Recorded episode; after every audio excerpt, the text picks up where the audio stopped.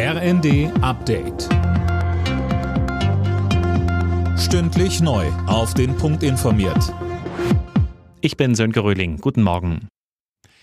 Der Höhepunkt der Sommerwelle bei den Corona-Infektionen ist offenbar überschritten. Das berichtet das Robert-Koch-Institut in seinem Wochenbericht.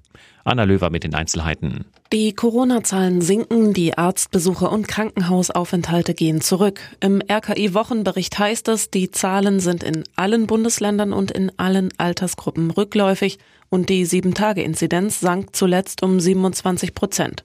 Trotzdem bleibe der Infektionsdruck hoch, heißt es vom RKI, und auch das Gesundheitssystem sei nach wie vor noch stark belastet.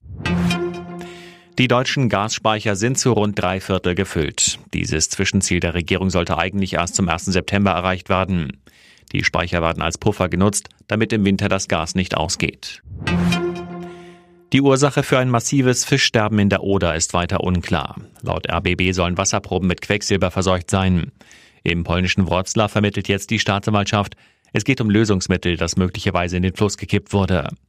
Linda Bachmann, Umweltschützer kritisieren da polnische und deutsche Behörden. Ja, der WWF wirft ihnen vor, nicht gut zusammenzuarbeiten. Demnach wisse die polnische Seite seit mehr als zehn Tagen, dass in der Oder Fische sterben. Nach Deutschland wurden die Informationen scheinbar nicht weitergegeben.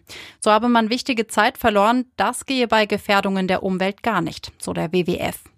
Behörden warnen weiterhin davor, mit dem Flusswasser in der Oder in Kontakt zu kommen.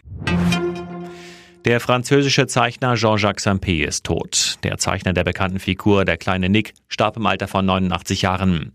Sampé hatte die Figur Der kleine Nick mit Asterix-Zeichner Goscinny erfunden und über 200 Episoden gezeichnet.